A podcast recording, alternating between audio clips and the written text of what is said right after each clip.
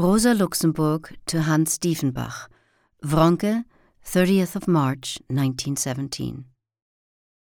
Dear Hans, Despite the beautiful state of inner harmony that I have been at such pains to cultivate, yesterday, before I fell asleep, I was seized again by a despair far blacker than the night.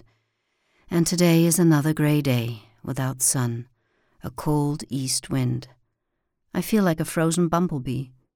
Have you ever found a bumblebee like that in the garden on the first frosty morning in autumn? Lying on its back in the grass, quite stiff as though dead? its little legs drawn in and its little fur coat covered with frost. Not until the sun warms it through does it slowly start to move and stretch its little legs. Then the little body rolls over and at last rises ponderously into the air with a loud droning sound. I always made it my business to kneel down next to the frozen bumblebees and bring them back to life with my warm breath. If only the sun would wake my poor self from this deathly chill. Meanwhile, I fight against the devils within, like Luther, with my inkwell. And so you must be my victim and suffer a barrage of letters. While you are still loading your big cannon, I'll keep peppering you with my small caliber pistol until you are filled with fear.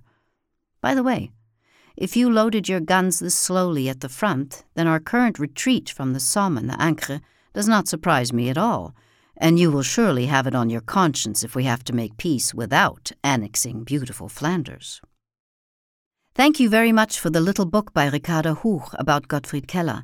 Last week, when I was feeling quite wretched, I read it with pleasure. Ricarda really is an extremely sensible and intelligent person. It is only her very balanced, restrained, and self controlled style that seems to me somewhat forced. Her classicism strikes me as somewhat pseudo classical and deliberate. After all, anyone who is internally rich and free can act naturally at all times and let their passions sweep them along without being untrue to themselves.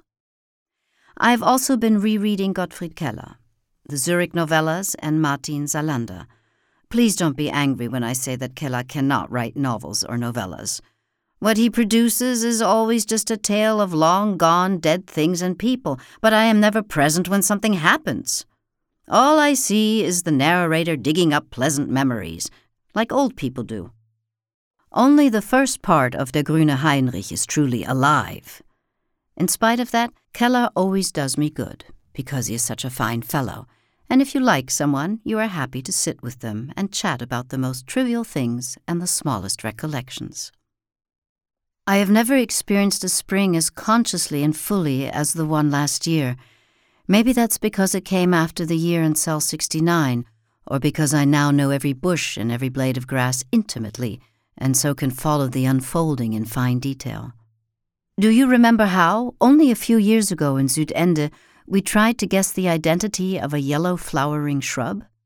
You proposed that we accept it as laburnum. Of course, it was no such thing. How glad I am that three years ago I suddenly plunged into the study of botany the way I do with everything, with all my fire and passion, with my entire being, so that the world, the party, and my work ceased to exist for me, and only one passion possessed me day and night to be outdoors, roaming about the springtime fields, gathering armfuls of plants and returning home to sort them, identify them, and put them between the pages of my notebooks. I lived through the whole springtime then as though in a fever. How I suffered when I sat in front of a new little plant and was unable for a long time to identify or classify it. Many times I only fainted so that Gertrude Zlottko became cross and threatened to take the plants away from me. But now, in recompense, I am at home in the green realm of plants. I have conquered it, taken it by storm, with passion, and anything you grasp with fervor takes root inside you. Last spring I had a partner in these wanderings, Karl Liebknecht. Perhaps you know how he had been living for the past years, always busy with parliament, sessions, commissions, discussions, always harried and stressed, always leaping from the train to the electric tram and from the tram into a cab, all his pockets crammed with notepads, his arms full of freshly purchased newspapers which he could not possibly have found time to read. his body and soul covered with the dust of the street, and yet all the while with an amiable, youthful smile on his lips. Last spring I forced him to stop for a while, to remember that there is a world beyond the Reichstag and the Landtag.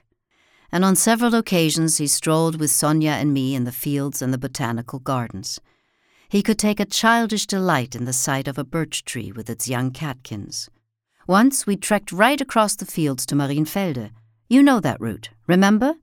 We went that way together one autumn and had to work our way through stubble. But last April, with Karl, it was in the morning, and the fields were a fresh green from the winter sowing. A warm wind was chasing grey clouds this way and that across the sky in fits and starts, and one moment the fields were sparkling in bright sunshine, and the next moment they had darkened to an emerald green in the shadows. It was a magnificent display as we walked along in silence. Suddenly Karl stopped and began leaping about strangely and with a serious expression on his face. I looked at him in astonishment and was even a little alarmed. What's the matter with you? I asked. He merely answered, I'm so blissfully happy. At which, of course, we fell about laughing. Affectionately yours, Rosa. Officially, I am not a prisoner of war. The proof? I have to pay for the stamps on my letters.